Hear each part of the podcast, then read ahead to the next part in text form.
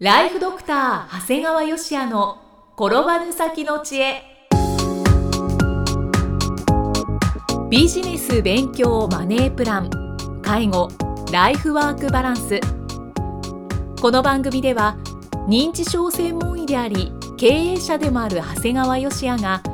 人生を10倍豊かにする知恵をお届けします。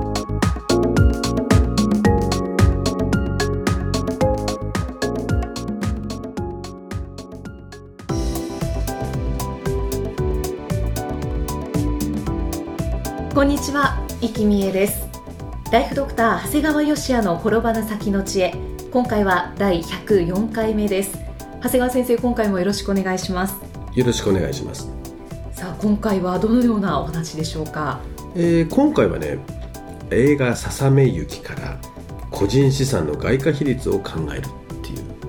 いう、うん、はい「ささめゆき」っていう映画を見られたことは映画は見たことないんですがあの内容は存じ上げてます、はい、先日中央公論新社が戦時中に消失したと考えられていた作家のねいわゆる谷崎潤一郎さんの創作ノートを撮影した印画紙が見つかったというふうに発表したんだよね、うんはい、代表作「ささみゆき」を執筆するまでの過程がねいわゆる記録された貴重な資料だそうなんですね、でちょうどそんな発表の数日前に偶然 DVD で僕この「ささみゆき」を鑑賞してたんですよ。すごい偶然ですね。これ本当偶然でね、まあ、ただちょっと新しい DVD が出たというこう、うん、リバイバルでね、はい、でこれ名所の市川監督が映画化した1983年の作品である旧家の4姉妹それぞれの1年間の物語を三女の縁談話を中心に四季折々の、えー、風物に織り交ぜて描かれてるこれね昭和13年の戦争に向かう時代背景なんだけどなんかねこの4姉妹がどこか浮世離れしてるんだよね、はい、なんか映画もね京都佐賀のいわゆる料亭でねなんかこう花見の時に一同で会するシーンから始まるんだよね。戦争前とは思えない感じですね。ですごいの。また劇中の中で4人姉妹のうち誰一人経済活動をしてる人がいない。つまり誰も仕事してないんだよね、はい、ただね確かに休暇ではあるんだけど徐々に没落しかけてる中まあなんとなく一族の生活が少しずつ圧迫されてるって感じは伝わってくるんだよね。でもねその中でもいわゆる消費活動がね抑制されていない点がちょっと哀れかな。やっぱりこう一度身についた生活レベル下げるのは難しいんだなという。ただねやっぱりこう三女の婚礼衣装なんかはすごいんだよね。これ無駄やないかと思うんだけど、まあ、うっとりするぐらい華やか、はい、やっぱりね文化っていうのはね無駄から生じるんだなってことは改めて感じたね。そういう見方もありますね。ねこんな無駄やんと思ってもでもやっぱり華やかだなと思いますね。これね映画の中では4姉妹は岸恵子佐久間良子吉永小百合小手川優子が演じてて。まあこれがみんな綺麗で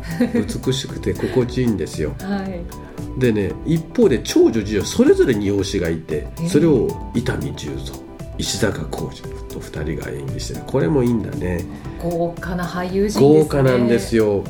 まあ、ただね僕も、えー、4姉妹とは言わないけど娘3姉妹ですから、はい、まあこれからの激動の時代に飲み込まれないようにね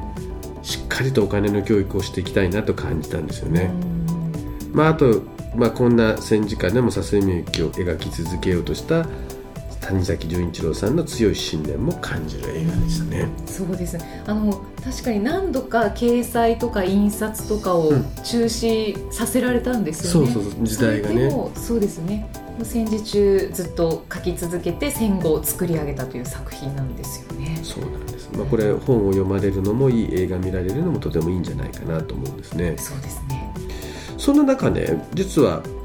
あの今年3月に京王プラザ東京で、はい、いわゆるこう講演の機会をいただいてですねその時僕の前の講演されたのが参議院議員の藤巻武さんだったんですね、はい、僕はどちらかというと健康だとかいう話をしてるんですがこの藤巻さんの内容はちょっと違うんですね、でちょっとご紹介をするんだけど、はい、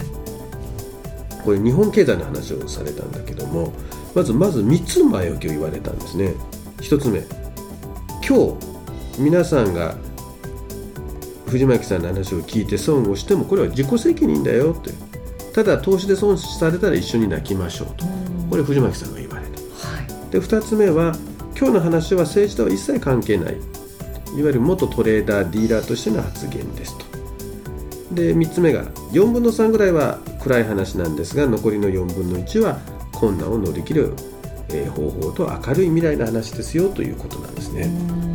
でこれね本題がね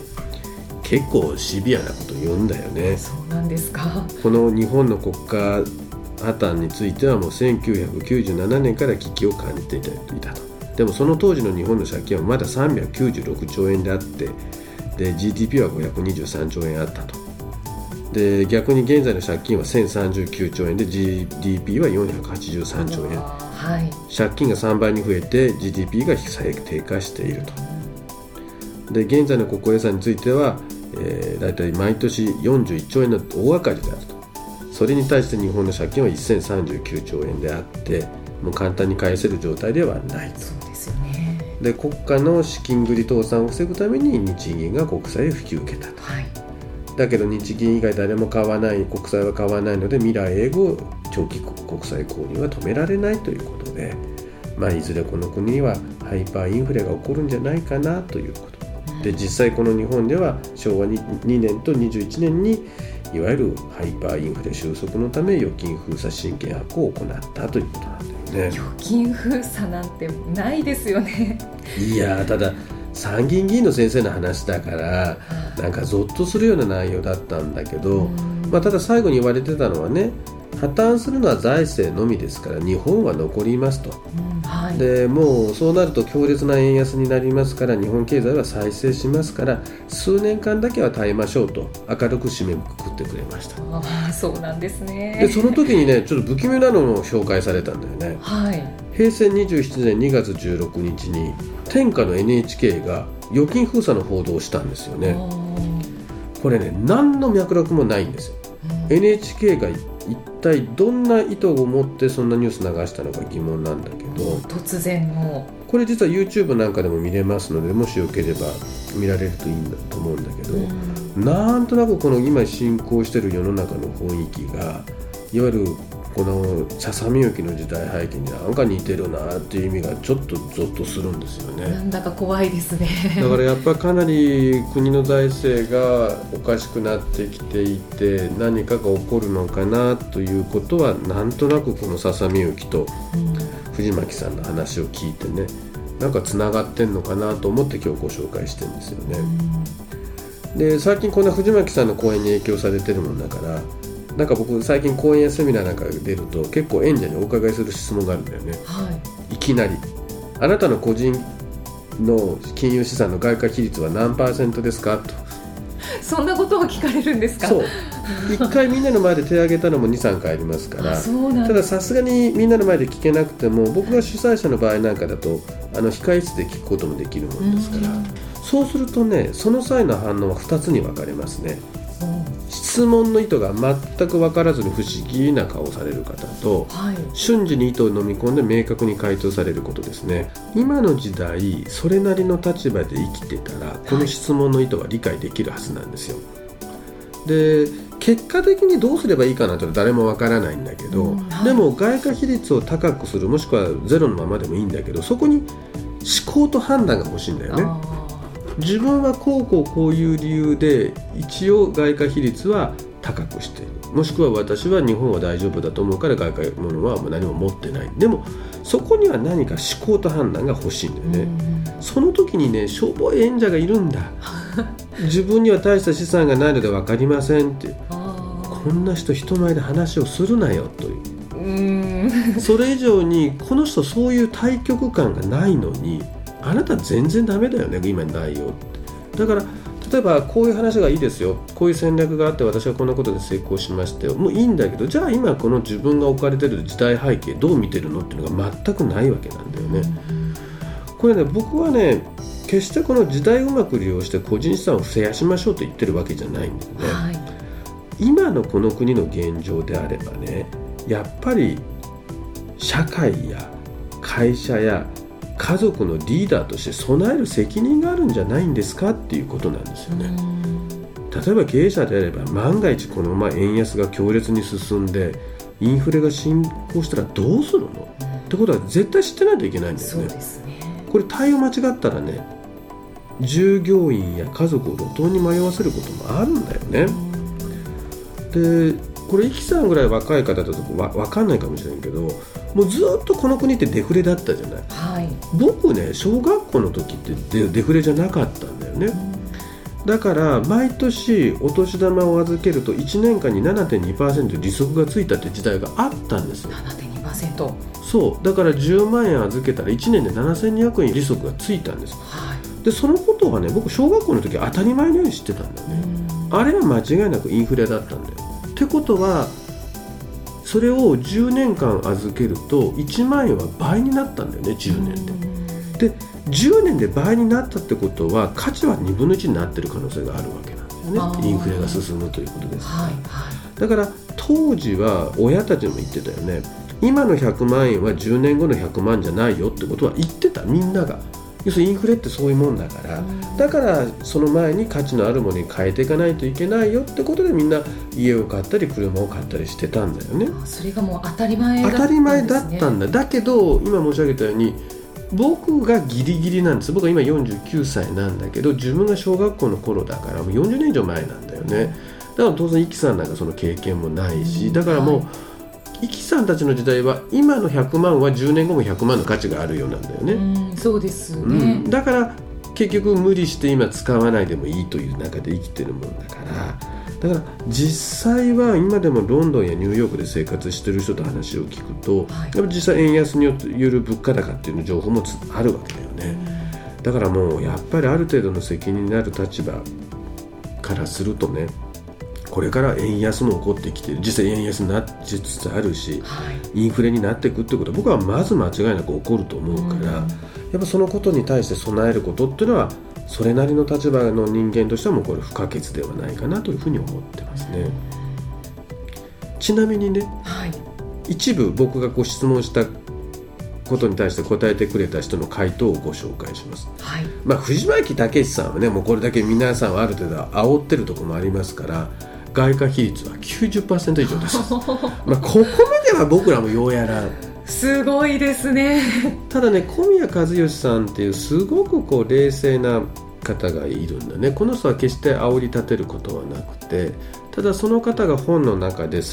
一応30%以上は外貨比率にしてますよって言ってたんだけど、うん、この間僕が、えー、講演で来ていただいてその前の、えー、控室で聞いた時はまあ、本では30%以上って書いたけど実はもう50%以上ですよって言われていました。あそうなんですね。僕は小宮さんが50%以上っていうのは皆さんにすごい参考になるんじゃないかなという気はします。あの小宮さんでさえ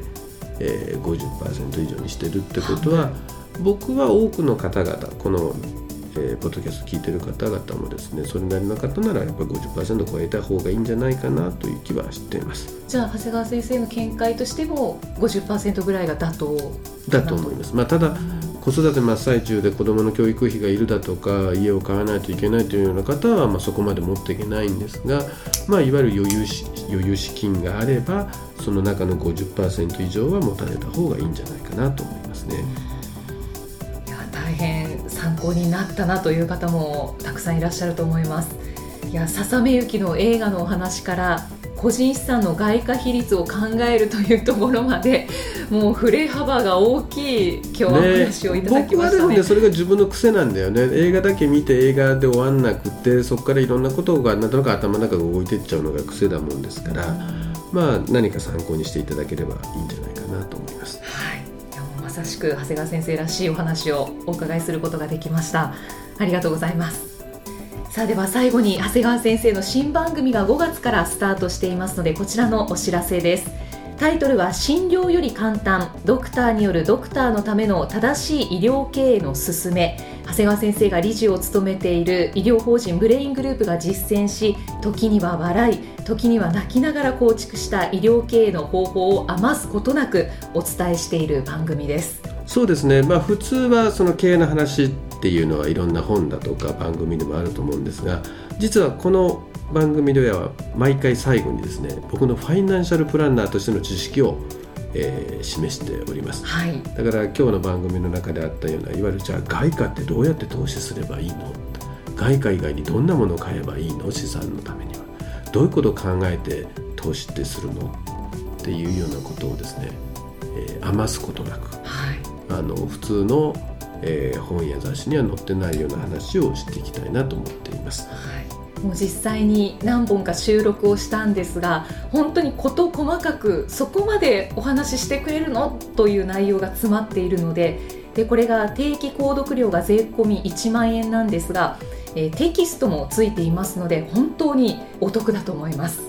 でご入会された方には毎月20日にダウンロード形式の音声ファイルと配信内容をまとめたテキストをお届けそして CD と冊子にして郵送でもお届けしています。で今税込み1万円と申し上げましたが今なら最初の2ヶ月間は無料でご利用いただけますので、えー、それから無料お試し版の音声ファイルテキストもございますのでぜひご利用になってみてください。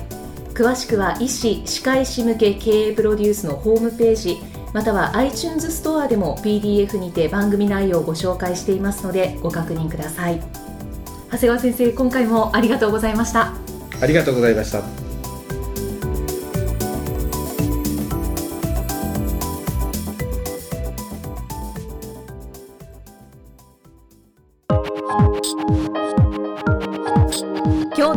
送はいかがでしたか？番組ではご感想や長谷川よし也へのご質問をお待ちしています。番組と連動したウェブサイトにあるフォームからお申し込みください。URL は http コロンスラッシュスラッシュ brain-gr.com スラッシュ podcast スラッシュ http コロンスラッシュスラッシュブレインハイフン -gr.com スラッシュポッドキャストスラッシュです。それではまたお耳にかかりましょう。この番組は提供ライフドクター長谷川芳也プロデュースキクタスナレーションは